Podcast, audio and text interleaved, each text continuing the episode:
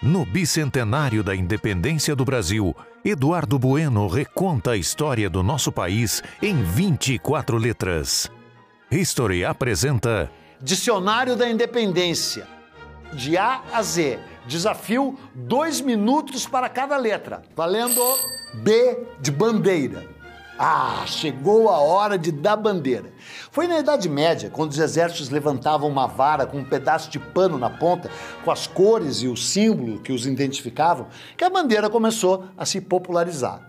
Atualmente, todo país, estado, cidade, reino e até time de futebol tem a sua bandeira, pois todas elas são a representação visual dessas entidades.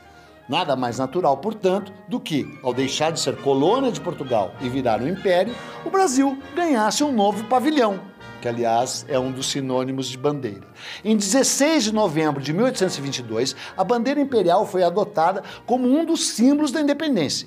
Criada pelo grande artista francês Jean-Baptiste Debré, com a ajuda de José Bonifácio, ela exibia fundo verde com um losango amarelo no meio e no centro dele o brasão imperial. Em cima desse brasão havia uma coroa dourada de fundo vermelho e embaixo um ramo de café e um de tabaco, os dois produtos que geravam mais renda para o Brasil e nos quais já havia muita gente viciada, que nem hoje, né?